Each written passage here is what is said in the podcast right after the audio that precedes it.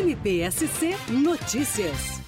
A terceira Promotoria de Justiça de Imbituba, com atribuição na área ambiental, foi recentemente procurada por moradores do bairro Nova Brasília, noticiando que uma empresa instalada em área originariamente residencial, conforme plano diretor vigente, vinha operando galpões de lona com carvão coque praticamente 24 horas por dia, inclusive nos finais de semana. Tal situação, conforme relatos, foi agravando a saúde dos moradores entre eles crianças e idosos, que passaram a ter que conviver com doenças respiratórias, abalos psicológicos decorrentes do excesso de ruídos e também pela ausência de padrões mínimos de habitabilidade, já que, em razão dos intensos ventos nordestes que são característicos na região, esse carvão ficava retido nas lonas, era dispersado com os ventos e entrava dentro das casas, tendo os moradores que compatibilizar as suas atividades mais básicas com a presença de carvão dentro das suas casas. Após diligências preliminares, o Ministério Público convocou o IMA, a Vigilância Sanitária Estadual e Municipal, além das secretarias do Meio Ambiente e da Saúde da municipalidade,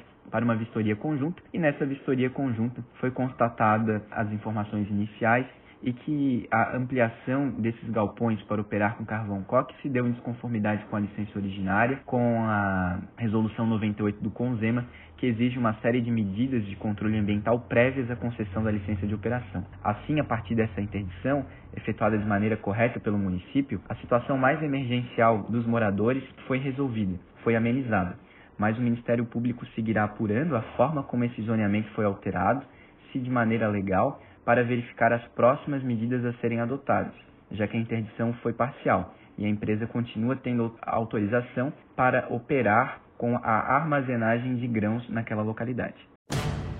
MPSC Notícias, com informações do Ministério Público de Santa Catarina.